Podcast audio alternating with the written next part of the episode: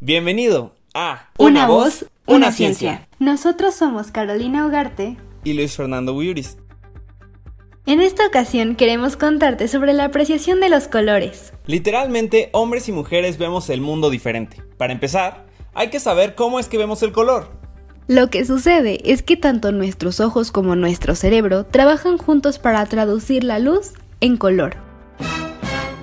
Newton observó que el color no es inherente a los objetos, es decir, no es propio de ellos. Más bien, la superficie de un objeto refleja algunos colores y absorbe todos los demás. Percibimos solo los colores reflejados. Por ejemplo, una manzana roja absorbe todos los colores menos el rojo. Entonces, el color rojo es reflejado y por eso puede llegar a nuestros ojos. ¿Pero cómo es esto posible? En nuestro ojo la retina está cubierta por millones de células sensibles a la luz algunas con forma de bastones y otras de conos. Los bastones se activan en la oscuridad y nos permiten distinguir entre el negro, el blanco y los distintos tonos de grises, es decir, nos permiten percibir el contraste. Por otra parte, los conos funcionan de día y en ambientes iluminados. Estos hacen posible la visión en los colores. Los seres humanos y algunos animales, como los monos, tenemos tres tipos de conos. Los que detectan longitud de onda corta, es decir, el color azul.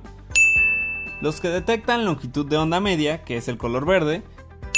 Y los que detectan longitudes de onda larga, como el rojo. La combinación de estos tres colores es suficiente como para ver al menos 20.000 colores distintos.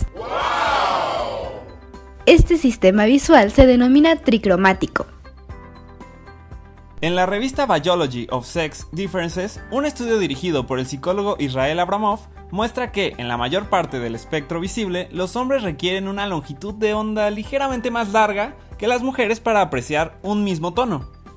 Las longitudes de onda más largas se asocian a colores más cálidos, es decir, más rojos. Por esta razón, un tono naranja puede parecer un poco más rojo para un hombre que para una mujer o un tono verde para una mujer puede verse un poco más amarillo para un hombre. ¡Wow! Las mujeres somos mejores para discriminar entre colores. La diferente respuesta al color de los conos viene de la presencia en su interior de unos pigmentos que no son otra cosa que proteínas codificadas en nuestro ADN. Así, el pigmento S, que es el que está en los conos sensibles al azul, está codificado en el cromosoma 7, mientras que el M, que es el del verde, y L, que es el del rojo, están ambos codificados en el cromosoma X. Si recuerdas un poco de tus clases de biología, los cromosomas sexuales en los hombres son XY, mientras que en las mujeres son XX, lo que explica, entre otras cosas, que la incidencia del daltonismo en nosotras sea tres veces menor que la incidencia en los hombres. Por otra parte, los hombres sobresalimos para rastrear objetos que se mueven rápidamente, y también para descifrar detalles a distancia. Abramov atribuye esta ventaja al desarrollo de neuronas en la corteza visible, que es impulsada por hormonas masculinas.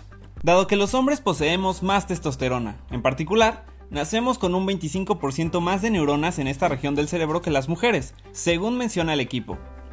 ¡Oh, wow! Tanto para hombres como para mujeres se tienen adaptaciones evolutivas que están posiblemente vinculadas con nuestro pasado cazador-recolector. En el caso de los hombres, nuestros antepasados cazadores tenían que detectar posibles depredadores o presas desde lejos, y también identificar y categorizar estos objetos más fácilmente.